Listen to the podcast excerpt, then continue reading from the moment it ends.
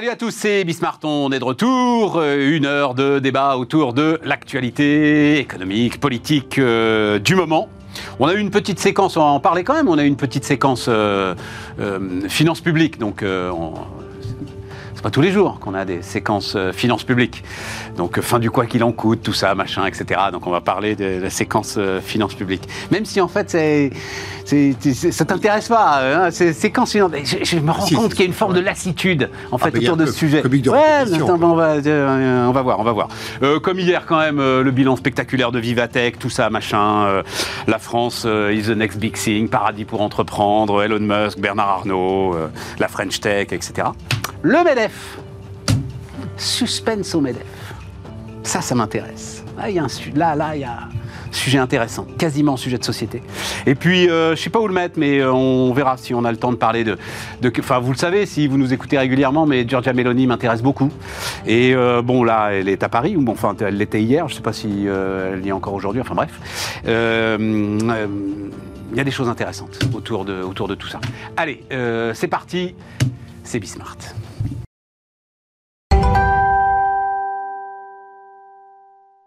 Autour de la table, Thomas Blard. Salut euh, Thomas. Salut Stéphane. Euh, Titanium Partner, Cyril Lachèvre. Salut euh, Cyril, Stéphane. fondateur de Silence. Mais, alors pour le coup, la séquence finance publique, ça a été quand même le territoire de Cyril pendant euh, voilà, sans- au moins une dizaine d'années. Hein, euh, ou Bien plus. Bien plus. J'avais dit que j'arrêterais le journalisme le jour où la France serait à l'équilibre budgétaire. J'ai renoncé avant parce que je me suis dit que c'est- j'aurais pas assez de divi. Et Léonidas Kalogiropoulos. Salut euh, Léonidas. Bonjour Stéphane. Entrepreneur pour la République, euh, Léonidas. Voilà, hein, c'est la, C'est la marque. casquette, c'est la marque de fabrique, puis c'est la casquette qui va nous intéresser quand on, on va parler d'entrepreneuriat, de Vivatech, etc. Mais d'abord, hein, et du MEDEF, bien sûr. Mais d'abord, euh, Cyril, parce que, alors, donc, euh, le, le tu as été pendant euh, donc, euh, très longtemps le spécialiste des finances publiques de Bercy pour le Figaro. tu as même écrit un bouquin sur Bercy, peut-être même deux sur Bercy, Ouais, oui. trois Non, deux. deux, deux, deux bouquins sur Bercy. Ensuite, donc, tu as été dans l'équipe fondatrice de l'Opinion. Et, on va voir, l'Opinion m'a un peu surpris. Alors que je regardais, moi, avec une lassitude molle, cette séquence finance publique, quand tout à coup l'Opinion, journal pour lequel j'ai un, un profond respect, me dit Bercy change de braquet. Ouais. Donc j'ai été regarder, alors que je dois te dire que je n'avais absolument pas regardé. Et effectivement, il y a peut-être des petites vaches sacrées, donc euh, on peut reparler du logement, etc., mais euh, pas de nouveaux dispositifs de défiscalisation euh, pour l'immobilier locatif. Il y a cette histoire de congé maladie, là, d'arrêt maladie qui commence euh, à monter à assez fort. Il y a les subventions pour le carburant professionnel. Là, j'attends de voir. Tu me donneras ton avis, mais j'attends de voir au-delà de l'effet d'annonce. Il y a tout ce qui touche euh, politique euh, de l'emploi, euh, autour de l'apprentissage, etc. Donc effectivement, tu dis, tiens, on va, on va taper sur des vaches sacrées, peut-être que ça change de braquet. Est-ce que c'est comme ça que tu vois les choses? Dis-moi un peu comment tu as, regardé ça. D'abord, est-ce que tu regardes encore ou est-ce que tu n'en peux plus en fait je- Alors, bah justement. ta, euh, passion budgétaire la- L'article de l'opinion commence par citer un vieux fonctionnaire euh, de Bercy, toujours, qui dit Je suis trop vieux pour trouver ça neuf. Euh, c'est un peu mon Ça, cas ouais. maintenant. Ouais. Euh, après, évidemment, euh, les chiffres sont, sont assez euh, un- un- enfin, intéressants ou importants. 10 à 15 milliards d'économies. Bon, ça, c'est pas mal. C'est des chiffres qu'on essaye dés- désespérément de faire depuis des années. hein. donc, euh, entre annoncer, euh, c'est une chose, et les faire, c'en est une autre. Euh, effectivement, il touche à, à- à des politiques plutôt sensibles euh, pour les entrepreneurs slash euh, petits entrepreneurs, euh, euh, tout ce qui est gasoil, euh, aussi le public euh, euh, pour l'immobilier. Donc effectivement, euh, et- et et il y, y y a des sujets très délicats politiquement. Ouais. Donc on voit la situation politique du pays, donc on se dit que c'est quand même pas gagné pour qu'ils arrivent à imposer quoi que ce soit. Euh, L'histoire des carburants, ça fait tout de suite. euh, Bah, L'histoire des carburants, j'y crois moyennement. Euh, bah, de toute façon, ils n'ont pas le choix. Euh, il faut Oh, qu'ils, carburants. non, non, pardon. Euh, dans- dans- il faut qu'ils annoncent des énormes montants et qu'ils annoncent une énorme ambition. Mais comme d'habitude, euh, que depuis le début, il y, a, il y a- il y a ce vieux dicton breton de marin breton qui dit bien, bien dire fait rire, bien faire fait taire. À Bercy, on est très fort hein, pour bien dire depuis des années, des années, des années. On ne sait pas faire. Et donc moi, j'ai pas l'once du début d'une méthode. Donc j'aurais effectivement Ouais. plus titré. si j'avais été encore l'opinion, Eh, change de braquet dans, dans, dans, dans, dans le discours, euh, mais euh, n'a toujours pas euh, mis, euh, n'a pas enclenché la première, quoi, en quelque sorte. Ouais, mais ça fait pas un titre. ça, c'est un- petit peu Ça long. rentre pas. Là, là, là, t'as le. C'est un petit peu long. La typo qui te dit non, mais ça rentre euh, pas. voilà, ça c'est ça c'est pour le, le- le big picture. Et puis pour terminer, effectivement, euh, Non, attends, si. le, le- le problème c'est que Bercy n'a que très peu de marge de manœuvre sur la dépense publique aujourd'hui. Euh, et ça, c'est quelque chose qui est quand même fondamental. hein. Euh, le gros, de la dépense euh, aujourd'hui, c'est une dépense sociale. Euh, donc ça, c'est pas directement Bercy. Même s'il y a quelques mesures indirectement sociales sur les médicaments, notamment en matière de santé, l'augmentation de, des forfaits sur les médicaments. Ouais. Et puis, il y a aussi les collectivités territoriales. Et là, je, je- je rappelle un Il y a une étude de la Banque de France qui dit qu'en gros, l'État peut jouer sur à peu près 150 milliards des 1500 milliards de dépenses. Donc effectivement, si on rapporte ces 10-15 milliards sur 150 milliards, ça fait 10%. C'est énorme. C'est monstrueux, oui. Monstrueux. Monstrueux. Euh, mais mais c'est ça le problème de Bercy, c'est qu'en réalité, et, et à l'époque, euh, bon, c'est ce qu'ils ont essayé de faire encore cette semaine, il y avait une des grandes conférences des finances publiques amenant tous les acteurs de la dépense publique. Là, on est quand même vraiment très centré euh, Bercy. Donc déjà, Tant que les collectivités locales ont, ont zappé, au plus exactement, bien sûr, oui, euh, boudé l'événement. Ouais, ouais, Bah oui, mais en même sûr. temps, tu peux plus rien leur prendre, tu leur as tout pris. Je crains que c'est effectivement le cas. Peut-être t'as Ah, quand même fait pas cette aberration de virer la taxe d'habitation. Oui. Donc, Je- euh, je pense qu'il n'y a plus grand-chose il y a plus, en fait, il n'y a plus que des frais de transfert hein, sur les collectivités locales, en fait, aujourd'hui. Oui, alors du point de vue de Tu l'État. peux rogner mais- sur les frais de mais- mais transfert, les donc, euh, collectivités ouais, locales ouais. elles-mêmes peuvent baisser quand même leurs propres dépenses. Tu crois qu'il y a de la marge euh, Je lisais ce chiffre quand même. Un- depuis 4 1996, on a embauché un million de fonctionnaires. Euh, territoriaux. bah, mais oui, mais oui, mais 60% combien Non, non, mais oui, mais attends. Euh, si c'est notamment pour gérer le RSA, c'est-à-dire Eh ben, si euh, combien de transferts de tâches transfert, aussi Plus 47%. hors transfert plus Ouais. 47. Donc en fait, il ne faut pas tout mettre sur le dos du transfert. hein. D'accord. Euh, je pense qu'il y a beaucoup de gras sur les collectivités locales.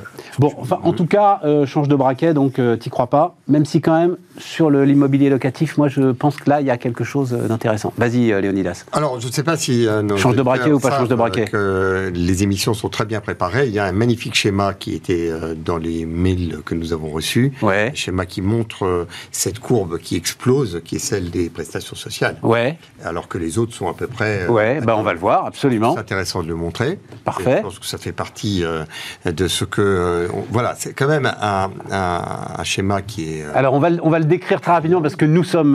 laisse-le, laisse-le, laisse-le. Nous sommes presque davantage d'ailleurs écoutés en podcast que regardés à la télé. Donc on va remettre le, le schéma effectivement. En fait c'est l'INSEE. Hein. c'est la courbe. L'INSEE, à l'occasion d'un Conseil national de refondation qui doit avoir une bonne année, et qui donc montre effectivement, donc vous avez trois courbes, vous avez une courbe de masse salariale qui est à peu près stable, vous avez une courbe de service de la dette qui là était encore à peu près stable mais qui est en train de monter, vous avez une courbe d'investissement qui elle s'infléchit lentement, Ouais. et vous avez effectivement les frais de transfert et de prestation qui est la courbe qui monte et qui monte de manière spectaculaire. Et alors, sur cette courbe-là, il y a quand même énormément de choses qui peuvent être faites. Parce que la première chose que l'on peut faire, c'est ce qui est en train d'être fait, c'est viser le plein emploi. Parce que quand on atteint le plein emploi, eh bien, il y a des prestations sociales qui euh, vrai. redescendent. C'est vrai. Et donc ça, c'est un élément de stratégie, de stratégie économique, macroéconomique, stratégie globale. Et je pense que c'est une stratégie qui est intelligente. Enfin, Et c'est la stratégie euh, du chef de l'État. euh, et c'est la stratégie cas, du, chef de l'État et du fait le gouvernement maximum dans son pour ensemble. Voilà. C'est de tendre vers ce plein emploi. Et de ce point de vue-là, on peut considérer que tout ce qui euh, est une dépense tendante à euh, accroître l'employabilité est une dépense bien investie. Et euh, donc, euh, Donc on touche pas, par exemple, à l'apprentissage. je trouve que toucher à l'apprentissage, par rapport à cet objectif-là, c'est pas pertinent. Euh, et- et parce que Attendez les gars, j'ai appris. En fait, je dois vous avouer. l'objectif Alors vous connaissez le chiffre parce que je vous l'ai écrit, mais je suis sûr que vous le connaissiez pas. Qu'un apprenti coûte 10 euros par jour à une boîte aujourd'hui, tellement les aides sont massives. Il y a un petit effet d'aubaine quand même. hein. Si ça coûtait 20 ou 30 euros, la boîte le prendrait quand même, l'apprenti. Hein. euh, les deux tiers des apprentis trouvent un, job dans les six mois euh, suivant leur euh, fin la fin de leur Oui, mais ce que je veux dire, c'est que le coût Bon. pour l'entreprise, tu peux le remonter un petit peu quand même. Que, qu'on optimise ce chiffre, il y a pas, il y a- faut, faut regarder. Hein, on est d'accord. Non, mais on peut regarder. Voilà, il n'y a pas de sujet. En revanche, il faut pas arrêter ça. Non, ah bah non, non, non, Voilà, bien faut sûr. pas arrêter. Donc euh, après, on a juste les curseurs sur des choses qui sont, euh, voilà, tout ça c'est du travail normal. Mais en revanche, l'investissement, il est là. Oui. Il est là pour faire baisser cette courbe qui ne cesse de grimper et pour laquelle euh, je, je pense qu'on doit faire évoluer notre notre consensus national. Quand on a, et raison de le dire, depuis des années un phénomène de ce type, c'est qu'il y a globalement un consensus politique pour que euh, la dépense se fasse. Enfin, Ouais. donc là où on a un, un véritable braquet à changer, c'est de se dire que ça, c'est de l'argent mal investi. C'est d'autant plus mal investi d'avoir des dépenses sociales aussi importantes que si on en mettait davantage sur des dépenses d'investissement, on pourrait avoir des stratégies qui peuvent avoir véritablement un effet Bien sûr. sur notre Mais tu vois, Léonidas, regarde. faire baisser euh, le chômage et euh, des- faire décroître les dépenses sociales. Regarde, Donc c'est le- cette courbe-là qu'il s'agit de le- transformer. on a parlé, euh, là Cyril va me confirmer, on a parlé de, donc, de l'opinion, donc il y a un papier évidemment comparable dans les échos, et dans les échos il y a cette phrase attribuée à un proche de Bruno Le Maire. Cyril, c'est Bruno Le Maire qui l'a dit en disant ne me citez pas. Oui, oui, c'est Mais c'est comme ça que ça se Donne-moi la phrase, je te confirme. Hein Euh, et donc la phrase c'est on va réussir. on redistribue toujours plus et on produit toujours moins. Ah bah oui, Il faut une révolution mentale pour sortir de cette logique. Exactement. Cette- oui, mais ce qui m'intéresse, Oui, oui, bien sûr. c'est que cette phrase-là, Bruno Le Maire peut même pas l'assumer. Il l'a dit au journal, aux journalistes des Échos en disant vous me citez pas là-dessus, hein, et donc attribué à un proche de Bruno Le Maire. Si tu peux même pas assumer dans les Échos une phrase comme ça, t'as vu le chemin qui reste à parcourir avant qu'on revienne sur tes dépenses de transfert? Alors, je pense que ce chemin est en train d'être euh, d'être parcouru et, qu'on est euh, dans la bonne voie. Euh, on parle, ça re- re- rejoindra tous les autres sujets qu'on va aborder euh, ce matin, mais euh, la stratégie, elle commence, je pense, à être comprise. C'est effectivement tout sur le travail, parce que le travail, ça crée de la richesse, et que quand on crée de la richesse, c'est autant qu'on n'ait pas besoin de ponctionner pour le redistribuer. Donc cette logique-là, c'est vrai qu'elle se fait pas en un claquement de doigts, et c'est pas juste du coup de rabot. Thomas, Euh, deux petites remarques. Sur ce que dit euh, Cyril, je suis complètement d'accord. Euh, L'évolution se mesurera surtout aux actes. On va voir aussi combien ça coûte de faire passer ça. Parce que si tu donnes, euh, tu reprends d'un côté et puis que ça te coûte euh, la même chose de l'autre, parce que tu vois, sur le transport, euh, tu vois où je veux en venir sur le gazole non gazole, routier, là, Si oui, on oui. paye un camion électrique à la place, bon, pourquoi pas, mais ça coûtera plus cher. Le point sur les, les- les prestations sociales, moi je suis effaré, mais effaré autour de moi de la façon dont le système est complètement euh, euh, tourne à l'envers. Je vois des jeunes gens qui euh, rentrent sur le marché du travail au bout de deux mois et qui me disent ouais euh, cet été je prends deux semaines de vacances. Je dis bah comment tu fais? Tu viens de commencer, tu n'auras pas deux semaines cet été. Ah je me mettrai en arrêt maladie. Mais comme ça, le système ne marche pas. Et ça, le Covid a déréglé beaucoup de choses. Le télétravail a mis dans les têtes des gens que, bah voilà, finalement, euh, la productivité, elle baisse aussi pour ça. Parce qu'on travaille moins tous individuellement et collectivement, il y a cette espèce de laisser-faire. 44% des salariés ont euh, bénéficié d'un arrêt de travail pour raison médicale l'année dernière. 44%. Donc là, il y a un gisement d'économie et je rejoins ce que tu dis. Parce Ça que coûte c'est- 16 milliards. Bah, voilà. Et il y a un laxisme. Alors, Mais c'est pris en main, c'est le sujet. Alors on Oui, en parlera largement demain, mais c'est le sujet du un- moment là. c'est Voilà. un des sujets. Route Bézieux a mis les. Alors ça nous amène au Medef. Euh, Route Bézieux s'en va, donc il peut dire la vérité.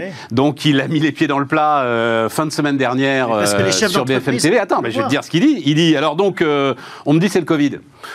Nous, on regarde, euh, on voit que c'est quand même beaucoup le vendredi et le lundi, quand même, les arrêts maladie. Donc, euh, C'est le calendrier du Covid, hein, c'est le calendrier du Covid. La fièvre monte le vendredi soir. Donc, ce qui va se passer là, c'est que MEDEF et d'ailleurs CPME ensemble vont demander, alors ils appellent ça un jour de carence d'ordre public, c'est-à-dire un, au moins un jour de carence que personne, même pas la mutuelle, pas l'entreprise, rien ni personne ne pourra compenser. Voilà. Puisqu'aujourd'hui, en gros, les jours de carence n'en sont pas, puisque euh, les grosses boîtes payent, sinon les mutuelles payent, enfin blablabla. Donc voilà, je referme la parenthèse, mais c'est le sujet du moment autour des arrêts maladie. C'est un vrai sujet. Bon, Sur les dépenses publiques, euh, pardon, juste dans, dans les graphiques que tu montrais, il y a quand même un, un éléphant euh, Dans la pièce. du salon. hein, dans la pièce, c'est la, pardon, de, pardon de le répéter à chaque fois, mais c'est la charge de la dette. Ah bah, C'est-à-dire, c'est- on ne se- les, petits monter. 10 milliards là, que Bruno Le Maire va, euh, va- n'arrivera pas à faire, euh, me- je veux dire, ça ne pèse rien par rapport à ce qu'on va euh, avoir à payer dans quelques années. Bah, on va dépenser les Dans 50 deux ans. milliards. Après, on, sera- verra l'évolution des taux d'intérêt. Mais, Non, euh, mais, non, mais c'est assez facile, hein, parce que de toute façon, ça, ça ne fait que se cumuler, et je ne vois pas trop les taux d'intérêt rebaisser, le OAT euh, vraiment baisser là maintenant.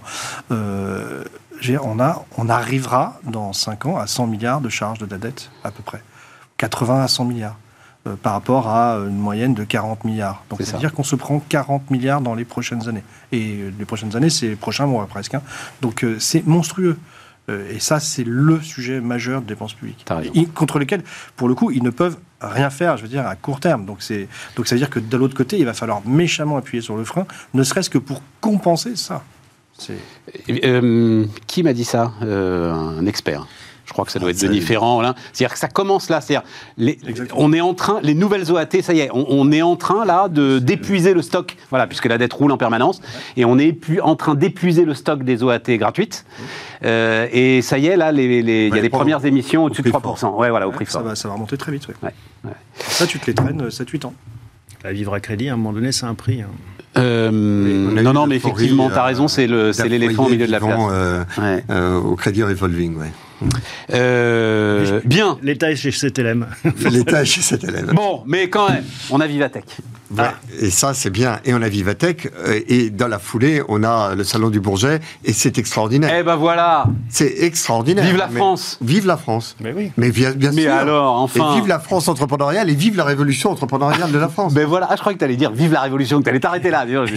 La révolution Ouais. entrepreneuriale de la France, qui n'est finalement que la fille de notre révolution euh, historique. Et euh, donc, euh, t'es- t'avais envie de On est savoir. d'accord, n'est-ce pas? Totalement. Ah, je crois qu'on est tous alignés.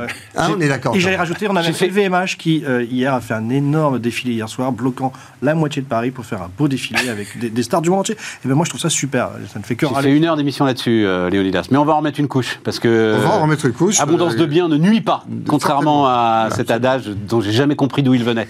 Pourquoi est-ce qu'abondance de biens nuirait? J'ai jamais compris cette histoire. Nous, on n'a jamais dit ça. hein. Mais la euh, évidemment, c'est une hein. espèce de truc protestant, je sais pas, triste, euh, passion triste, comme ils disent. Mais quand même, euh, ça t'intéressait? Qu'est-ce qu'ils ont pu se dire, Elon Musk et Bernard Arnault? Ah bah oui, en fait, tu as les deux personnes les plus fortunées de la planète qui se rencontrent. Qu'est-ce qui se raconte bah, Je pense que tout le monde s'est posé la question. Bon, moi, si tu me demandes, je pense qu'ils ont parlé euh, euh, pub, euh, Twitter, nouveaux médias. ils ont plein de sujets en commun, en fait. Et puis, je suis persuadé que Bernard Arnault, il doit avoir un gros ticket dans Tesla ou dans d'autres aventures muskiennes. euh, parce que c'est quelqu'un qui investit beaucoup, enfin, en dehors de, de LVMH, hein, euh, dans, C'est ça la différence entre les deux, quand même, fondamentale. Parce que je suis pas sûr que Musk Non, ait un ticket dans Je suis LVMH. pas sûr qu'il se passionne pour les sacs à main, mais bon. euh, chacun son truc. Hein. Mais je suis sûr qu'Arnaud, il doit avoir des gros tickets dans. Tu sais, le, le- le truc là, euh, on peut le dire. J'ai eu la chance d'interviewer deux fois, moi, Bernard Arnault. Mais d'une banalité sans nom.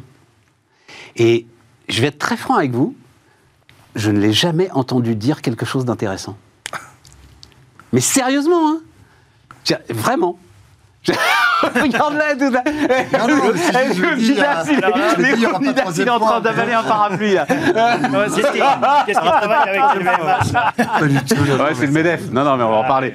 Mais, tu sais, mais ça, c'est un truc que j'ai développé euh, assez souvent euh, autour de cette table. Je pense qu'il y a une dimension artistique dans l'entrepreneuriat. Et donc, le- le- l'entrepreneur est exceptionnel. Mais autant Musk est un génie, enfin, euh, euh, conceptuel, autant qu'entrepreneurial. Non, mais conceptualiser ce que l'on fait et ce qu'on réussit, c'est pas, c'est la même chose que de réussir. Et- Et- et voilà. non, parce que la réussite de Bernard Arnault est incontestable, formidable, exceptionnelle, enfin voilà, tout ce qu'on veut.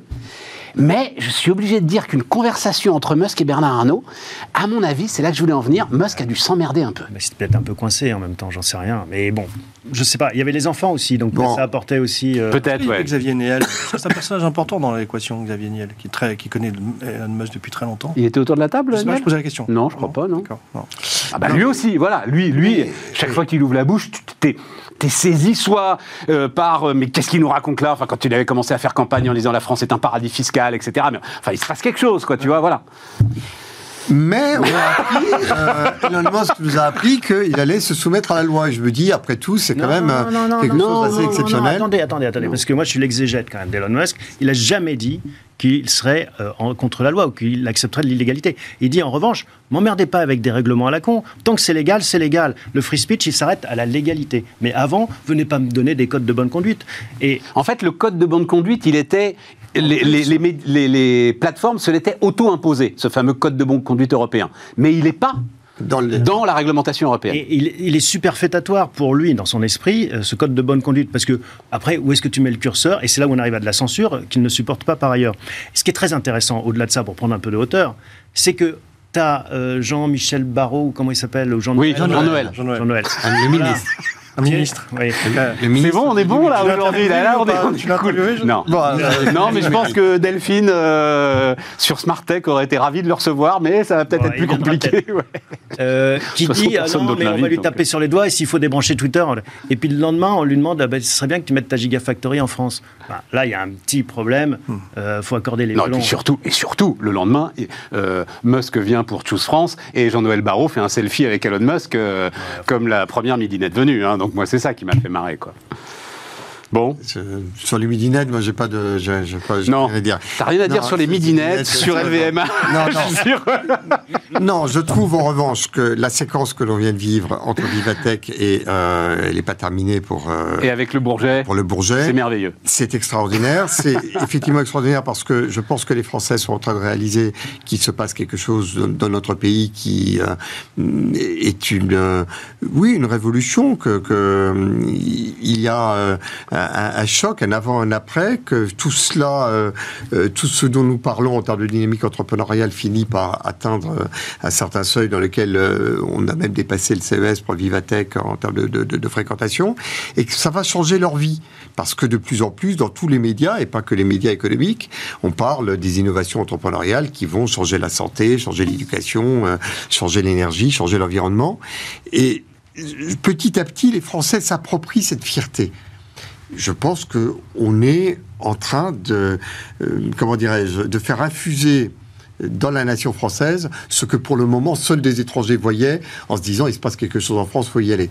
Ben, les Français petit à petit peut-être euh, vont euh, commencer à se détourner de la chronique hebdomadaire de Nicolas Bavrez dans le Figaro qui nous explique euh, de manière euh, systématique et, et sans nuance que la France euh, est un radeau euh, De la méduse. de la méduse, que le naufrage est pour demain matin, euh, que l'échec, la faillite, la déchéance, c'est c'est insupportable. Et peut-être que l'on est en train d'en sortir. En tous les cas, je, je pense que si on en sort, ça sera par euh, cette dynamique entrepreneuriale sans précédent. Cyril Sur Vivatech, euh, moi, je- j'étais très. faut- je- Ou sur la dynamique entrepreneuriale, Ah, la parce dynamique que entrepreneuriale, on oui. s'est bien écharpé avec Léonidas là-dessus, donc Non, euh, je vais pas ça, euh, je vais pas remettre le couvert, mais Ah oui, non, mais il se passe des choses. euh, mais il se passe des choses, mais mon cher Cyril, mais Bien 2013, John Chambers, France is the next big thing. Bien longtemps. depuis Qu'est-ce que tu as vu depuis mais 2013, à part le creusement de la dette dont on parlait euh, il y a Ah 5 non, minutes d'un- D'un point de vue entrepreneurial, quand même, non? Le point de vue entrepreneurial, c'est extraordinaire. Alors, Et- Non, mais vas-y, vas-y, je vous pas. Attends, attends, vas-y, non, moi j'étais sur, sur Vivatech. Je trouve que, euh, franchement, euh, et je reconnais m'être trompé, au début, les premières années, euh, moi je trouvais qu'il y avait beaucoup, beaucoup, beaucoup de com. Et quand même, bon, euh, c'était pas, même ceux qui y allaient, je trouvaient pas ça passionnant. Mais là, on sent quand même, euh, avec cette édition, et pas que Musk, hein, il y a plein de choses très intéressantes. Alors, euh, je trouve que la compète avec le CES de Las Vegas, c'est ridicule. Parce que si, Mais non, c'est pas ridicule, c'est de l'attractivité, c'est pas oui, ridicule mais du dire, Si les tout. Américains voulaient vraiment euh, mettre les moyens à fond, enfin, je veux dire, on peut pas, pas se comparer, c'est pas le problème. Par contre, effectivement, euh, euh, je trouve qu'il y a hum, commence à émerger un, état d'esprit. le- le- parler comme ça d'intelligence artificielle avec avec des gens euh, comme des chercheurs. Enfin, il y a vraiment quelque chose qui, qui, qui bouge à, à Vivatech maintenant. euh, et je trouve que c'était pas gagné à la base. euh, où justement, je trouvais que c'était un peu euh, beaucoup de paillettes. Mais Bon, pardon, attends, attends, euh, Thomas, Thomas, Thomas, En fait, euh, bon, tout ça est formidable, je suis d'accord avec vous, mais j'aurais juste attiré l'attention sur euh, quelque chose qui me frappe, moi, quand je regarde le Bourget. Quand on regarde le Bourget et qu'on interviewe le patron de, de l'ESA, il dit Bah ouais, ben on n'a plus de lanceurs. Ok, bon. Celui qui doit arriver, ce sera peut-être l'année prochaine ou peut-être plus tard, mais vous savez, ça prend du temps. On n'a pas de drone. On dépend des Turcs, des Chinois, des Américains. euh, voilà. Donc on est un peu à Il y en a poil. qui vient d'arriver, hein, de Ouais, Safran. enfin, on est un peu à poil sur beaucoup de sujets. euh, et ça montre aussi qu'on est un peu à poil. Donc c'est super, c'est formidable. Je partage avec vous cet élan entrepreneurial et cette fierté. Mais Très important. attention, euh, on voit que notre système européen de la vieille Europe bureaucratique, très réglementaire, a du mal à suivre et à s'adapter à la vitesse à laquelle ça va. Et en fait, tout ça, c'est pour dire, on a les talents, on a, on a, on a plein de choses, on le sait, mais la le rapport à la temporalité est peut-être pas exactement le même, et, on a, et notre système est pas assez agile pour euh, euh, se, se mettre Je dans Enfin, faudrait qu'il... Je Ben, voudrais dire où est notre désaccord. Si je, je voudrais vraiment insister sur notre point de désaccord, parce qu'on en a un. Il ne s'agit pas d'être pessimiste ou optimiste. Il ne s'agit pas de nier qu'on a des défauts. Et je pense que je serais encore plus cruel sur les défauts que tu décris. Donc c'est c'est pas là le point de désaccord. Le point de désaccord est de savoir est-ce que c'est une révolution?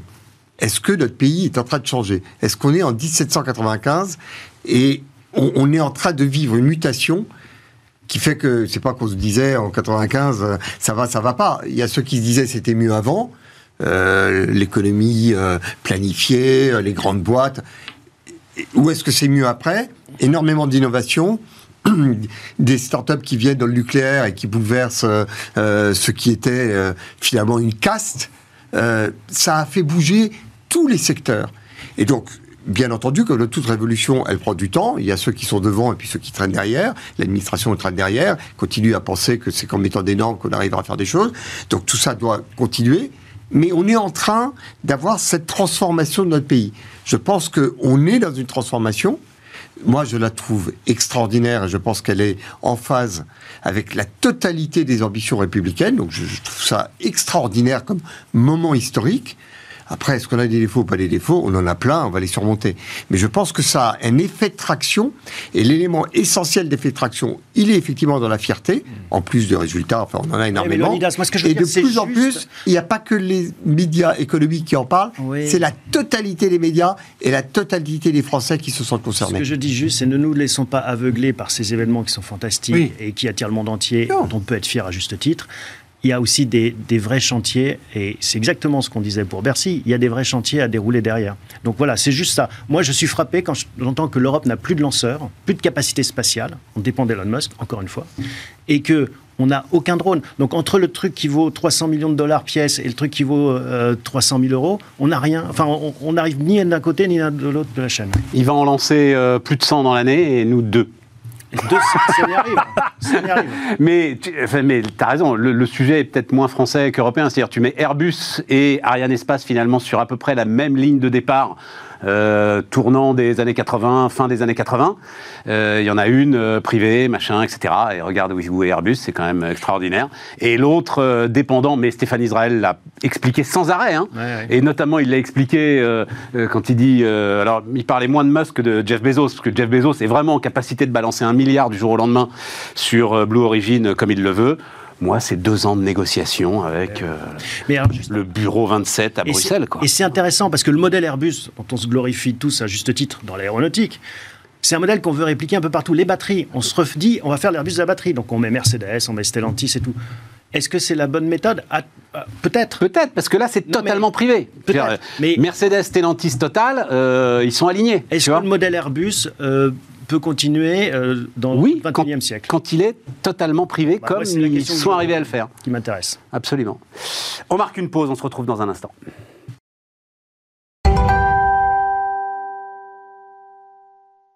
Deux choses encore sur euh, Vivatech. D'abord, euh, au banquier d'affaires, euh, 7 milliards d'euros euh, engagés par les investisseurs inter- institutionnels dans un nouveau fonds, etc. Efficace, c'est bien, ça fonctionne. euh, on, on- on réamorce la pompe à pognon, quoi. La clé, alors je t'entendais hier sur il n'y a pas de Nasdaq européen. La vraie raison pourquoi il n'y a pas de Nasdaq européen, parce qu'il n'y a pas de fonds de pension européens, enfin, et français notamment. Et si on a des fonds de pension, tu as de l'argent à investir. Non mais d'accord, on les a pas. Là, ma question, c'est c'est 7 milliards. Là, c'est bien, c'est... Tout, tout argent est bien pour l'innovation, c'est ça. L'épargne fait les GAFA. Beaucoup d'épargne, des gros GAFA, Ouais. pas d'épargne, pas de drone, euh, pas de lanceurs, euh, pas d'innovation.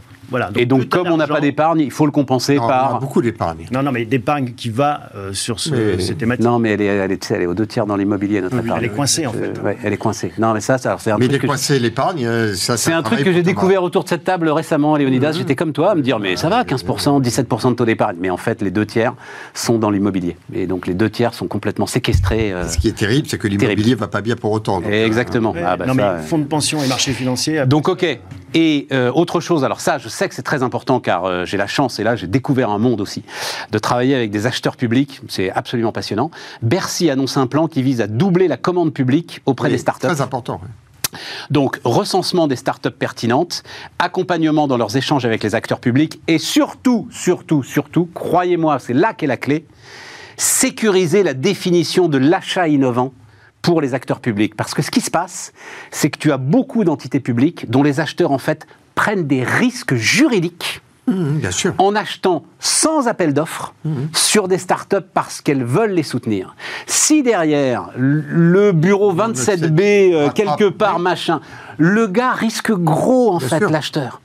L'acheteur. pas possible. On peut pas mettre euh, notre innovation entre les mains de gars qui risquent leur carrière en partie parce que euh, ils vont soutenir. des- euh, Au COSO, euh, il y a des descentes euh, pour vérifier que les choses n'ont pas, les marchés ont été respectés. C'est bien ce que veulent, dont se veulent se prémunir ceux qui demandent des précautions sur les achats d'innovation. Alors peut-être ça c'est les Jeux Olympiques, ça. Oui. J'en sais rien, mais, Non, non, mais je sais que c'est moi je travaille, tu vois, des, des vraiment voilà, c'est passe ANPE, collectivités locales, etc. sûr. et tout. Les types sont incroyables. Oui, et puis, je les ai découverts, une, une connaissance de leur écosystème et de l'innovation de leur écosystème que je n'imaginais pas.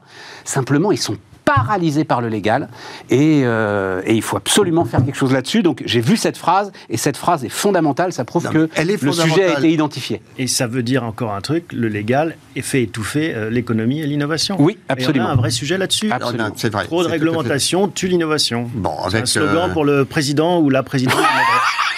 Avec euh, non non mais c'est le nombre de normes qui nous bloque et il est connu. Ce qui m'étonne simplement sur cette euh, annonce, Ouais. Euh, tout en étant rassuré par le fait qu'on va demander à Pierre Pelouzet de la mettre en musique, Ouais. euh, ce qui est très bien parce que c'est quand même un homme euh, qui est particulièrement, j'allais dire, mentalement structuré pour appréhender l'innovation. Médiateur des entreprises, hein, Pierre médiateur des Pelouzet. entreprises, effectivement, depuis récemment renouvelé, parce que c'est vraiment quelque chose qu'il incarne formidablement. Ça ressemble quand même énormément à un Small Business Act, mais sauf que c'est ciblé start-up. Ouais. Et euh, on n'est pas forcément start-up pour être innovant. Je, sur Entrepreneurs pour la République, on a des innovations absolument extraordinaires développées par des PME, voire des ETI. Et ils se disent, mais euh, personne ne nous écoute. On n'est pas ciblé dans le cheminement que l'on a construit de toutes pièces pour le ST120, le, euh, bon, tout, tout ce que la French Tech a réalisé avec beaucoup de talent d'ailleurs, hein, dans un écosystème que la BPI euh, euh, met en musique. Tout ça est formidable. Mais il y a un tas de choses qui se passent à côté et qui n'ont aucune raison de rester à côté. Non, mais c'est pour ça que c'est intéressant. La sécurisation de la définition Absolument. de l'achat innovant Oui. est quelque chose de très important. Donc, je voulais insister là-dessus parce que j'ai appris récemment que c'était quelque chose de très important. Voilà. Et effectivement, on se prend les pieds dans le tapis. Si... Parce que l'achat innovant, lorsqu'il y a une innovation qui est sur la table et qu'elle n'a pas, euh, par définition, parce que c'est une innovation, elle n'a pas de concurrent, on peut faire un achat direct Exactement. euh, en négociation au grec. Exactement. Absolument. Exactement. Et, euh, la question de savoir si quelqu'un va arriver juste après en disant j'avais l'équivalent et donc vous m'avez raflé le marché. Voilà, ou, ou un contrôleur qui va dire mais en fait c'est pas innovant, en fait c'est du conflit d'intérêts, en fait t'as pris des intérêts dans ce truc-là, euh, dis-nous un petit peu euh, pourquoi t'as acheté ce truc-là et pas parce qu'en fait c'est pas innovant. Voilà, ce qui nous ramène d'ailleurs au crédit d'impôt recherche aussi, hein, euh, Alors, avec simplement à un moment toujours le, le- le Ah. contrôle qui vient derrière et qui Oui. peut paralyser un petit peu la prise de décision. Alors, simplement sur euh, le répondre à Thomas qui, qui- qui a raison de dire que les normes nous étouffent, mais euh, sur la question des normes, la, la grande difficulté c'est que les lois inutiles affaiblissent les lois nécessaires, parce qu'on en a un certain nombre qui sont utiles. Et notamment sur ce sujet-là, bien définir ce qui est euh, dans le champ de l'innovation pour sécuriser l'achat, c'est une bonne définition, donc ça sera une norme. Et cette norme, dès lors qu'elle est claire, permet au contraire de sécuriser euh, le chemin euh, de la commande publique. Et pour être tout à fait complet, et euh, souvenir d'un combat homérique que nous avons mené ensemble, beaucoup de ces normes sont en fait le fait des grandes entreprises Absolument. qui euh, ne veulent absolument pas laisser le champ libre à la concurrence et, euh, donc nous font tout ce qu'il faut. euh, des souvenirs communs. Des où, souvenirs euh, communs. On a déjà défoncé LVMH, on va peut-être laisser tranquille Saint-Gobain, Non, mais, voilà, il y a c'est aujourd'hui dit. une très très belle entreprise qui fait de, Le lobby de la rénovation écologique. Ah, bah, qui fait des isolants euh, à base de, de- de- de recyclage de plastique avec des films euh, qui sont des films d'isolation et qui ont une efficacité identique euh, à celle, voire plus élevée à celle des laines minérales, sauf que toutes les normes étaient faites par les fabricants de laine minérale et qu'il a fallu dix années de combat homérique pour euh, ouvrir Bon. la voie à leur croissance qui est acquise. Le MEDEF. Voilà, le MEDEF. Le quoi important. Cyril, tu m'as dit, je suis chaud sur le MEDEF. Le quoi Le MEDEF Alors attends, d'abord, suspense au MEDEF. Suspense ou Il y pas a suspense. hein. Bah écoute, moi j'entends la petite musique médiatico-parisienne est en train de nous dire que finalement tout n'est pas joué. Hmm. Dominique Carlac, euh, donc euh, donc c'est Dominique Carlac contre Patrick Martin. Vous n'êtes peut-être pas au courant et je vous en voudrais pas. Euh, Dominique Carlac serait en train de bénéficier de ralliements de poids. Euh, alors Christelle Edman, la patronne d'Orange, euh, Jean-Dominique Sénard, le président du conseil de surveillance de Renault, je crois que c'est ça hein, le titre, mais enfin évidemment le, patron emblématique de Michelin pendant des années. Et c'est vrai que les passages de témoins, on l'a vu à la CGT, en ce moment-là à la CFDT, avec des femmes qui débarquent et qui, qu'on le veuille ou non, donnent tout à coup une image radicalement différente de syndicats. C'est moins vrai pour la CFDT, mais franchement, pour la CGT, le contraste, il est, moi, je trouve, dingue. Je trouve que Sophie Binet est réussie, mais parfaitement son entrée en scène, alors que c'est quand même quelque chose de très compliqué que de représenter euh, un syndicat comme la CGT. Bref, tout cela fait que, euh, voilà, je, il y a peut-être quelque chose d'intéressant, finalement, qui peut se jouer. Mais non, parce que, alors, Léonidas, qui l'a dit d'ailleurs, est, est engagé auprès de Patrick Martin, donc il nous donnera évidemment son, son mais, mais, pardon, c'est très intéressant de, noter juste un point, euh, si tu permets. Euh, tu dis que je suis engagé auprès de Patrick Martin, je soutiens sa candidature parce que les échanges que j'ai avec lui sont en phase avec des convictions que j'exprime avec tellement de clarté. Ah bah ça, on les a, on les a pas. Ah bah ça, je, évidemment, j'imagine pas que, tu as fait un chèque, Léonidas. Non, mais, non, mais, c'est pas, tout ça. Pardon, c'est pas, sur la même ligne. Ce que je veux dire, c'est que euh, euh, je, je, je, je n'aurai pas de bulletin de vote. Et c'est un point qui est important dans ce que tu exprimes et que tu rappelles les soutiens de poids. On est quand même devant une élection. Donc euh, les uns peuvent dire j'ai de la sympathie pour un tel, j'ai la position. Mais qui fait le vote? Le vote, il est fait par un collège d'électeurs. Le collège d'électeurs, ce sont des BDF territoriaux, ce sont des fédérations professionnelles, et il y a eu quand même euh, des auditions et, des votes, et ceux qui se sont exprimés aujourd'hui, alors qu'il y ait des voix, mais il y a des voix qui s'expriment, et c'est très bien. Est-ce que ça fait quelque chose sur la masse des votes? Donc euh, en termes de collège électoral, il y a un processus, il va aller au, bout de son, chemin. Moi, je note juste une chose, c'est que je, voilà, je trouve qu'il y a une passion euh, entrepreneuriale qui exprime euh, de façon charnelle et, instantanée euh, Patrick Martin. Quand Dominique Carlac, devant un public, se tourne vers Patrick Martin en disant bon, il y a une différence de génération entre nous. Euh, moi, je suis pas certain que ça fasse un argument. Euh, je, veux dire. Eh ben, moi, je pense que si. Euh, voilà, donc je sais pas. Si, sur, enfin, sur le plan bah, entrepreneurial, pour moi, mais ça ne fait pas un argument. Léonidas, c'est le seul argument, puisque ni toi ni moi ne connaissons leur programme. Tu connais la différence entre les deux? Ah bah, il le connaît, lui. Oui. bien, Ah ouais? Bah, moi, je la connais pas. Donc, bah, c'est pas moi qui suis électeur. Non. Je pense que peut-être dans les arcanes du MEDEF, il le sait. Mais est-ce que tu crois qu'il y, a une vraie différence idéologique entre les deux? Non, mais il y a. Donc la, différence, elle va se faire sur quoi? Sur l'image. Et on est dans un, un métier de représentation d'image. Le combat en face avec des jeunes femmes, ça sera pas le même niveau de dialogue. C'est très important dans notre société médiatique d'avoir quelqu'un en face qui soit sur le même terrain de jeu. Idéologiquement, c'est les mêmes. non, je ne suis pas d'accord. Je ne suis pas d'accord pour une raison extrêmement simple. D'ailleurs, ça me permet de dire pourquoi j'exprime un soutien avec énormément de conviction. Je pense que l'entreprise, elle joue son rôle social et sociétal d'abord et avant tout en entreprenant pas d'abord et avant tout en ayant, une fois qu'elle a entrepris et donc finalement fait sa cuisine, euh, s'occuper de l'environnement, s'occuper d'intégration, s'occuper d'égalité et, donc, et donc, et donc, et, que donc l'essentiel de l'entreprise serait de ne pas s'occuper de ce qu'elle a à faire en tant qu'entreprise, mais de s'occuper de ce qu'elle fait en plus. Je pense que Dominique Carlac incarne le fait que ce qui serait important en termes de message du MEDEF, c'est de dire, en plus d'entreprendre, on fait d'autres choses, et ces autres choses sont le cœur de ce que nous sommes. Non, je pense que ce qui est le cœur J'en sais rien, je dois te dire, c'est une chef d'entreprise, Dominique Carlac, elle a monté une boîte. Et ce qui est le cœur du message de Patrick Martin, c'est de dire d'abord et avant tout la croissance.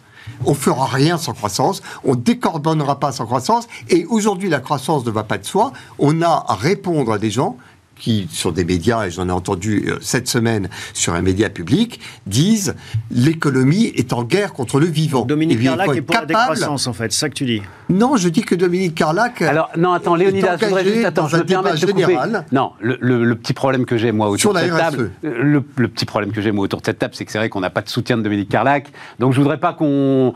Non, tu vois, je, je, te fais confiance pour quand même. Euh, mais tu as raison, je voudrais juste te dire. Il y a les molos sur. Non, je dis juste où est, où est la la différence. Tu me dis, il n'y a pas de différence. Mais pourquoi, pourquoi elle ne serait pas entrepreneuriale, Dominique Carrère Elle a monté une boîte, elle aussi, non Je n'ai euh? pas compris. Je, me suis mal exprimé. Ouais. J'ai dit que le cœur de son message n'est pas autour de la défense d'entrepreneuriat, il est autour de la défense de tout ce que l'entreprise fait en plus, en termes de RSE. Bon, d'accord. Je pense que le en plus vient quand même après. Vient après. Cyril. Alors d'abord, je voulais répondre à ta question. Euh, est-ce que vraiment il y a un suspense sur le vote? Je, lisais un de nos confrères qui disait euh, il y en a un qui fait une campagne de sénatoriale et l'autre une présidentielle. Euh, et c'est pas péjoratif. en l'occurrence, à l'égard de Patrick Martin, que j'apprécie beaucoup à titre personnel aussi. C'est vrai que lui, il joue les fédérations qui vont voter, hein, les grands électeurs, le côté sénatorial, et elle, elle joue plutôt entre guillemets le suffrage direct. Tactiquement, euh, effectivement, Patrick Martin est plus assuré de réussir grâce à ça, mais visiblement, il y a quand même beaucoup plus d'électeurs cette année que les autres années. Donc, c'est peut-être pour ça que certains entretiennent un suspense. Ça, c'est sur la partie euh, euh, purement euh, technique. Mais moi, ce qui me. En même temps, elle n'a pas tort, Enfin, là que le c'est sa larme. hein. mais- moi, seule ce que- arme hein, de enfin, jouer Le débat, et, et- et je le dis euh, en plus, alors que le seul vrai penseur du MEDEF euh, de ces dernières années nous a quitté il y a quelques, quelques jours, euh, Denis Kessler. C'est quoi le MEDEF? C'est quoi le MEDEF? Le mouvement des entreprises de France. On a parlé de- des start-up tout à l'heure. Je disais tout à l'heure, euh, France Assurance, euh, le, ou France Assureur, je ne sais plus maintenant le nom de l'ancienne fédération française, commence à réfléchir à la semaine de 4 jours. C'est quoi? Est-ce que c'est partagé par, les- par au sein du MEDEF? Est-ce que c'est partagé par la Fédération des services?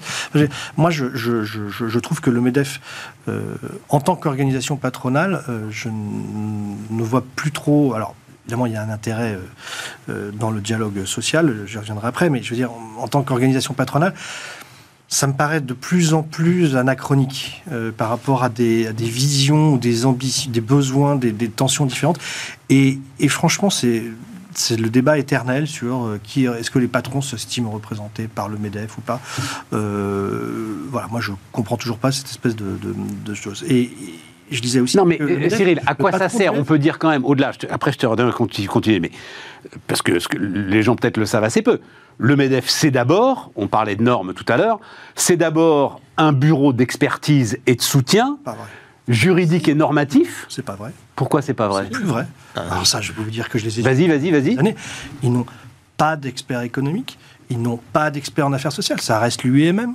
Donc le MEDEF en tant que tel, et ce n'est pas une critique contre le MEDEF, je pense qu'il faut un mouvement, et, et encore une fois, et de toute manière, il y a une obligation légale qui est qu'il faut bien qu'il y ait quelqu'un qui représente Non, non, c'est super intéressant ce dans que le tu. Ils ont perdu en fait Mais leur non, expertise. la, ça fait des la fiscaliste décennies. de- de- du MEDEF est une femme euh, par rapport à- absolument exceptionnelle. Enfin, Les- en peut-être, termes de par rapport à par rapport à l'AFEP, l'influence dans la discussion pour les entreprises, pardon, c'est l'AFEP qu'il faut jouer si on est une entreprise pour influencer sur la. C'est l'UMM qu'il faut jouer pour Ouais. les faire ça. Non, mais qui est pas une pluralité, qui est pluralité, pardon, mais, mais, mais de là à dire que le MEDEF ne sert à rien, je, je- moi je, je n'arriverai pas à ce Mais Moi, c'est je suis désolé, je-. Je souscris d'autant Incapable. moins à ce point Attends, attends, laisse-le finir, laisse-le finir, euh, Léonidas. Moi, je suis incapable, et je l'ai vu, de, de- de te citer une étude du MEDEF qui est fait quelque chose. Il y avait à l'époque, euh, Laurence Parisot, avec son carte sur table, avait essayé de secouer un peu les choses. J'ai souvenir d'une étude qui avait été faite il y a une décennie sur les ports français. Attention, il y a, euh, donc à l'époque, on essayait encore Ils d'avoir produisaient du contenu. produisait du contenu. Il n'y a plus de contenu. Et ce n'est pas une critique parce que je, je trouve que les refs, euh, tout ça, sont très intéressantes. C'est des, des grands mouvements. de- Mais, mais bon. Euh, Les rêves, c'est les universités d'été. hein. Création de Denis Kessler, d'ailleurs. moi, je, enfin voilà, donc le MEDEF, enfin, je pense que les fédérations en tant que telles sont plus puissantes aujourd'hui en termes de production de contenu et beaucoup plus pertinentes parce que plus proche du terrain et de que, que un, un grand. Je termine là-dessus parce que le MEDEF, c'est quand même, moi, ce chiffre m'a sidéré. Le patron du MEDEF, il donne, il attribue environ 15 000 mandats. 15 000 mandats. Je comprends pas, 15 000 dans le mandats. mandat, bah, euh, qui représente machin à la Gircarco, qui représente au niveau local à la Ah oui, d'accord. 15 000 mandats. Donc en fait, le MEDEF, je suis désolé, est quand même euh, typiquement français. ça devient un machin euh, de, de, de, capitalisme de la barbichette, Ouais, euh, voilà, d'entente, de... oui, voilà, de, Un peu sclérosé, et etc. on- Et on, et on- voilà, et on s'échange des trucs. Enfin, franchement, moi, je, je- je trouve que et, vraiment pas une critique sur les patrons du MEDEF. Geoffroy Roux il a fait ce qu'il pouvait euh, dans, par rapport à toutes les critiques qu'il a eues, mais moi, je, je trouve que on rate une fois encore. C'était là où je voulais en venir vraiment l'occasion d'avoir une vraie discussion sur ça va être quoi le rôle d'un mouvement patronal euh, moderne dans euh, les prochaines décennies. alors ça, c'est une vraie question. Et surtout, est-ce qu'il faut un MEDEF de combat ou un MEDEF d'accompagnement? Exactement. Euh, Moi, je regrette. Ça, c'est des mots, ça. Non, Pierre Gatta, c'était pas du tout le même que Roux de Bézieux. Excuse-moi, c'était pas du tout le Il n'y même. avait pas la même chose devant lui. Pardon, il, Mais- avait, il y avait François Hollande devant Je Gattaz. pense que et il y avait Gattaz ou devant. Macron, ça n'aurait pas été le même MEDEF quand même. Donc on Ouais. peut euh, s- imaginer plein de scénarios. Mais là, puisqu'on se pose la question de l'avenir, est-ce qu'il faut un MEDEF offensif qui défend l'intérêt des entreprises que tu appelles euh, de tes voeux, ou un, un MEDEF qui essaye de, de raser les murs pour s'excuser d'être là et qu'on lui tape pas trop dessus? C'est deux approches très différentes. Parce que ça va être Et violent. deux- Tu penses que c'est ça le bilan de Geoffroy Roux de Bézieux Non, faut pas déconner quand même. En fait, enfin, moi, non. Geoffroy, que Arrête. j'aime- que j'aime beaucoup personnellement, qui est quelqu'un que j'ai interviewé à l'époque, que je connais, euh, qui était euh, très pugnace et je l'ai trouvé complètement inodore et incolore. Mais c'est pas qu'il est inodore et incolore, c'est exactement comme l'a dit Léonidas. Le, le président de la République et le patron du MEDEF, si Eh tu veux. T'as pas ben, besoin de ruer dans les brancards. enfin. ce serait contre-productif. Il a parfaitement compris en toute intelligence dans les que se mettre en avant médiatiquement exister. aurait été une erreur. Et Au bien, contraire. Même sur les retraites, on Et leur parce que, de euh, enfin, euh, Pierre Gattaz, et c'est bien gentil son MEDEF de combat, son pins, etc. Mais Pierre Gattaz, il est pour rien dans ce qui s'est passé. C'est le rapport gallois qui démarre tout. C'est pas Pierre Gattaz. Voilà. Dans ce cas-là, Enfin, il a entraîné. Oui, hein. il a entraîné. Non, mais non, pas parce que Jo- euh, Geoffroy Roux de Bézieux avait euh, finalement tout à se réjouir de sa bonne relation et du fait que le, patron, le président de la, la République s'occupait du patronat, était le patron du MEF. Dans ce cas-là, il pouvait aussi jouer le rôle d'agitateur d'idées. Mais bien sûr. Euh, mais sauf qu'il Mais n'a bien sûr. C'est Ouais, pas lui. bon, euh, à l'arrivée, t'as l'IS qui descend à 25%. euh, à l'arrivée, euh, valeurs de l'ensemble des. défendre la croissance. Il y a mille choses à Pardon, faire pour, mettre l'entreprise au cœur encore un peu plus de, de, de la vie de ce pays et la faire euh, revaloriser le travail. Il y, a, il y a mille trucs à faire plutôt que de se dire moi je suis juste là pour gérer le paritarisme et, et, Je suis pas euh, d'accord, euh, Vas-y, Léonidas. Je ne suis pas d'accord non plus sur les rapports, euh, pardon, d'autant moins d'accord sur les rapports que j'en étouffe euh, de les voir euh, sortir de nos institutions comme si lorsqu'on avait fait un rapport, on avait fait quelque chose. Le MEDEF a fait une chose extraordinaire à mes yeux, c'est qu'il a mis le pied à l'étrier au déterminé de Moussa Camara. C'est infiniment plus important que la totalité des rapports des dix dernières années. Il a donné... Comment ça écoute, non, On est en désaccord total. Non, Total. mais c'est un peu a un mis- sketch là, Léonidas. Là. Mais pourquoi tu te dis ça Mais parce que que Moussa moi, je Camara, on le connaît bien. C'est-à-dire, Je il y a fais pas 10 des ans, il y a sketchs, 10 ans qu'on le euh, connaît, Moussa. Camara. Eh ben je tu connais l'histoire de Moussa Camara Bah évidemment, je Ça la a connais par démarré au cœur. MEDEF. euh, Ça a bah, et, sur, et sur BFM Business. Alors, Euh, eh ben, ça a démarré avec rencontre Pierre Gattaz, qui lui a donné la totalité des clés du MEDEF pour aller le développer, qui a été accompagné. super. Eh Bah, ben, je sais pas qui c'est- c'est, hein, mais bon. Je que c'est bah, le, business angel des cités, quoi. Voilà. Bon, un- super. Mais il y a des générations. Comment ça, on s'en fout Bah oui, enfin, Ah non, c'est mais- pas ça qui fait que Ah c'est non, pas ça non, qui des dessine un accords totales, pays. Ah bah oui, oui. Oui, mais on est en désaccord total. Oui, mais- Je pense que effectivement, il incarne le, le fait que la liberté d'entreprendre soit un levier d'accession à, à- à une autonomie. À, Mais c'était il y a euh, 10 ans, Léonidas. Mais ça a pris une ampleur considérable. Bon, d'accord. Ça a pris une ampleur Je vais considérable. pas me fâcher avec toi, hein, mais. mais, euh, mais, mais- mais on peut, et en toute amitié, c'est pas interdit, ça n'est pas du tout contradictoire avec l'amitié, mais euh, c'est en l'occurrence fondamental parce qu'il y a eu mais des milliers de jeunes qui Oui. ont effectivement suivi ce cursus et qui tout a démarré par euh, le fait que Pierre Gattaz Bon, lui donné les clés du on MEDEF pour aller au bout de sa On logique. va être d'accord juste sur une chose, je pense, tous ensemble, c'est que tu mets Dominique Carlac ou euh, Patrick Martin, tu n'auras pas la même existence du MEDEF. Tu n'auras pas la même consistance. Je- je- Et à la fin, tu n'auras pas la même image des entreprises que tu défends euh, ici. Je voudrais te dire que le débat euh, que, que je trouve pertinent, sur lequel s'est calé euh, Patrick Martin, c'est de dire que la croissance qui allait pour nous de soi jusqu'à présent ne va plus de soi. Oui. Que de dire, euh, on va mettre un certain nombre d'éléments, ça va favoriser la croissance pour tout à chacun, Oui. droite-gauche confondu, c'était euh, positif. Désormais, la croissance n'est plus positive. Quand on, on a devant soi, je, l'ai entendu sur France Info en début de semaine, quelqu'un qui a- est invité, qui a droit de citer, qui dit le monde économique est en guerre contre le vivant. Mais c'est qui alors? Mais dis-moi qui c'est. Je, je- Mais pourquoi tu le dirais pas, parce- enfin tout simplement parce que j'ai oublié son nom.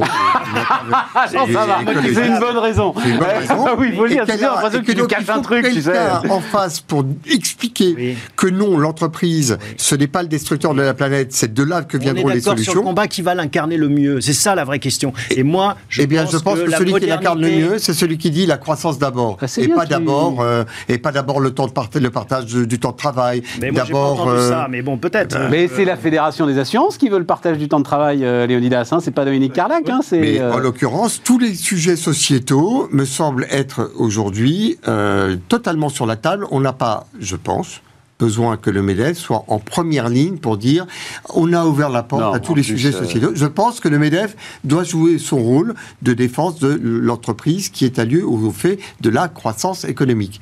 Que l'on fasse des choses en plus, C'est contre ça vient après. toi, hein, en fait. Non, mais alors là où c'est vrai, et euh, c'est euh, Bertrand Martineau qui vient nous voir régulièrement et qui le dit, euh, là où je te reprendrai peut-être Cyril, c'est que il y a en fait il n'y a plus rien à négocier en termes interprofessionnels. C'est-à-dire qu'effectivement, le sujet, par exemple, de la semaine de 4 jours peut tout à fait bien euh, convenir euh, au secteur des assurances, aucun problème, sans doute pas euh, à l'UIMM. Et donc, là-dessus, le MEDEF n'a pas à avoir une position unique, c'est impossible. C'est pas possible. le MEDEF dans sa boîte. Le MEDEF n'est une sorte de holding, et donc euh, on va considérer ça comme un, un visionnaire, un agitateur d'idées et une, un- une centrale téléphonique pour répondre aux appels Et un du gouvernement. porte-parole. Porte-parole. Ah, pardon, mais pour avoir vécu euh, la période du Covid d'assez près, euh, le MEDEF était en première ligne avec la totalité des ministères. qu'il- on dit pas euh, qu'ils font pour, euh, bien. rien. Et avec Mais- le des Et, yeux. et on est d'accord sur le combat pour défendre la croissance.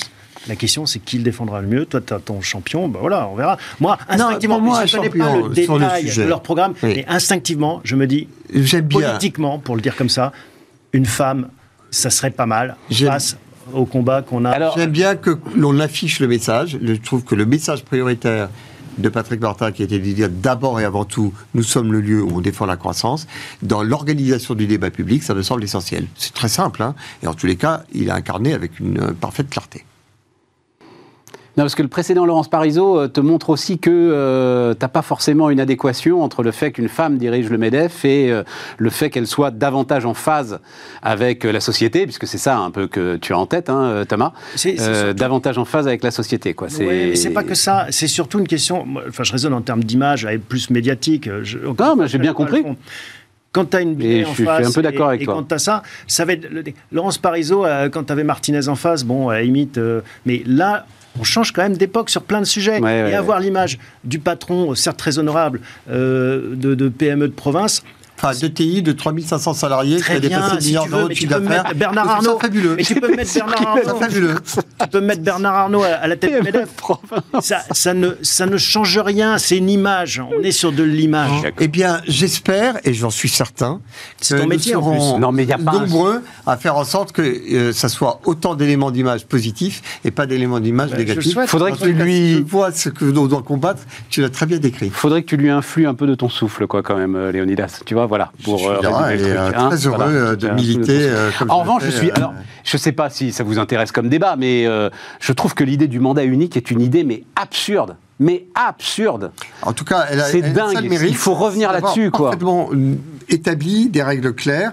Je trouve ça bien les règles claires. Elles peuvent avoir leurs défauts, mais elles ont le mérite de la clarté. Ça a été instauré tout simplement parce que euh, les travaux autour des statuts pour euh, le renouveau du mandat de Laurence Parisot euh, a, a laissé des traces dans la douleur. Et cette douleur, chacun s'est dit, on Mais va pas ouais. s'affliger à nouveau. Et donc, on est dans le mandat, Mandat unique. unique, c'est. Bah, on sait ce que l'on en a, on sait ce qu'on Et, sait pas ce et- qu'on et n'a je pas. suis d'accord avec Richard Ferrand. parce que Je ne savais pas que je pourrais prononcer cette phrase un jour, et pourtant, oui, je suis d'accord avec Richard Ferrand. Je trouve aussi que limiter le mandat du président de la République, et si on peut en parler deux secondes, parce que moi, ça m'a intéressé comme débat, est une, euh, c'est une castration démocratique. Mais tu peux pas le faire le débat euh, de façon opportune. Là, ça sent trop le truc téléphoné, en fait. Tu peux pas dire, bah tiens, d'un coup. Bah, il faut euh, bien le dire à un moment. Donc, si tu le dis à un moment, il y a un Alors, président faut en pas que ça place. quoi. s'applique à celui Ah bah oui, il faut pas que ça s'applique à celui. Oui, on est d'accord. Après, sur la limitation de la durée, moi je trouve à titre personnel que c'est pas mal d'avoir des gens qui se disent je pense pas qu'à ma réélection et là j'ai les mains libres, j'ai un mandat unique pour prendre le MEDEF et je déroule mon programme et voilà, et advienne que pourra. Sinon, être en permanence dans euh, l'arrière-pensée électoraliste, ça peut avoir euh, des inconvénients. Mais là, t'es pas dans l'arrière-pensée électoraliste, t'as perdu tous tes pouvoirs. Là, là, là, il lui reste encore quelques mois, et euh, dans un an, euh, on parle plus de- d'Emmanuel Macron, on parle plus du président de la République. On aura la course de petits chevaux, et à l'Assemblée, il y aura les ralliements entre ceux qui choisiront Vauquier, Le Maire, le curé d'Ars, enfin, que sais-je. Et mais non, mais c'est ça le, le sujet, Moi, parce que tu as, à un moment, tu as dit à la démocratie. Je suis d'accord, je serais d'accord à la limite pour des députés, etc., des mandats locaux. Mais le président de la République, c'est-à-dire tout au sommet de notre démocratie, je vois pas pourquoi on limite notre choix. Voilà. Et bon, enfin, je sais pas si non, ce débat ne vous intéresse pas plus que ça. Non, mais je trouve euh, encore une fois que d'avoir une règle et de connaître la règle du jeu, ça donne de la visibilité. et, En tout cas, ce qui est, bon, ce qui est clair, c'est qu'on ne change pas la règle en cours de jeu. C'est ce qu'a finalement été Non, non, mais je, je sais pas s'il est. Enfin, Bah, tu, si, tu crois, réponse. tu les connais mieux que moi. Tu crois que Bah oui. c'était un ballon d'essai, euh, Richard Ferrand? Ah ouais, totalement. Totalement. Bah, De toute façon, le- Donc tu crois que Macron a ça en tête? Bah, peut-être.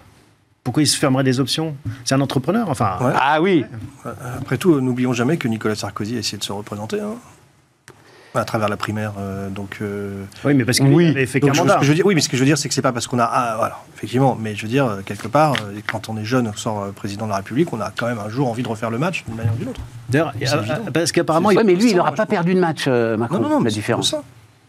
D'accord, bon, moi, je ben, suis moi pas sûr non. qu'il se démonétise, comme tu le dis, euh, si vite, euh, parce que c'est Oh, une- tu vas voir, alors là. Ça se passe aux États-Unis. Il n'y a pas de raison que ça se passe différemment chez nous. Aux États-Unis, on dit, hein, les deux dernières, euh, voilà, c'est le canard à la tête coupée sur les deux dernières années de mandat, euh, c'est fini, euh, il n'y a plus rien, euh, plus rien ne se fait. bah. Ce qui n'a pas, pour le coup, été le cas de Geoffroy Roux au MEDEF, parce qu'il a eu l'intelligence de, de, entre guillemets, de, de, de faire, enfin, de faire monter, de, de- de s'associer avec Patrick Martin. Et donc, euh, ça a- il n'y a pas eu de querelle, de, de, de, de fratricide. Non, mais, donc ça a euh, Et permis je peux de- témoigner- De, de- de continuer à travailler. Et, et je peux témoigner pour euh, m'être euh, écharpé avec lui sur ce sujet, que ça a été sa préoccupation quasiment dès le premier jour. Ah oui, oui, oui. bah, je- dès, le pro- dès- dès les, les- les premiers mois de son mandat, Geoffroy Roux de Bézieux a tout fait pour faire monter médiatiquement Patrick Martin, pour lui donner une existence médiatique. Et, euh, et bon, il a progressé, mais à l'époque, on va dire qu'il n'était pas à la hauteur du maître quand même qu'est Geoffroy Roux de Bézieux. Enfin, Donc euh, ça nous valait quelques accrochages. Je pense qu'il est prêt. J'aime bien euh, raconter parfois Non, c'est bien, les petites coulisses. histoires des médias. Voilà, les coulisses des médias, absolument. Bon, Bien. on, on a fait le tour. Non, mais, euh, on voilà, a tout voilà. dit. Hein? C'est, euh, C'était un, un tour d'horizon c'est quand complet. mais- l'élection C'est le 6 juillet, non? C'est, euh, il y a un débat entre les deux euh, lundi qui vient. Et ensuite, euh, effectivement, l'élection se déroule le 6 juillet. Mais cela dit, pardon, si je peux juste. euh, bah vas-y, parce qu'il nous reste. euh, c'est toujours compliqué quand il reste une minute à combler. Rejoindre ce que dit Thomas. Alors, je dirais peut-être pas sous l'angle de la com, de l'image à regarder, mais il faut pas sous-estimer la violence de ce qui va se passer euh, dans les prochaines années en termes de, euh, con- de, de relations sociales entre euh, une CGT quand même qui va être très dure, intelligente. Euh, maline, euh, communicante certes, mais qui va pas s'asseoir autour de la table euh, avec un esprit très très très euh, constructif. Et donc, et quelque part, cette pression gouvernementale qui va s'exercer sur le MEDEF, bon, ça revient à notre premier sujet, de réduction des coûts. Ouais. Donc, il va quand même falloir, et je ne porte aucun jugement, Quelqu'un avoir qui une tient le. personnalité solide qui, de temps en temps, soit capable quand même de coups d'éclat et euh, de avoir d'emporter derrière elle ou lui Une grande sportive. euh, son... non, non, mais, non, mais ça va être, euh, ça va être, ça va être très dur, très très dur pour le prochain patron euh, du MEDEF. Bon, Ah, dis donc, je voyais pas les choses comme ça. C'est Ah très non, intéressant, euh, Cyril. euh, comme mandat. Ob- Objectivement, ça va être très très difficile, avec en plus un président en fin de règne, etc. Donc ça va être très très difficile. Chers amis, j'étais ravi. Demain, évidemment, on continue nos débats. Euh, mais oui, bien sûr, demain, on continue nos débats. Donc on se retrouve demain.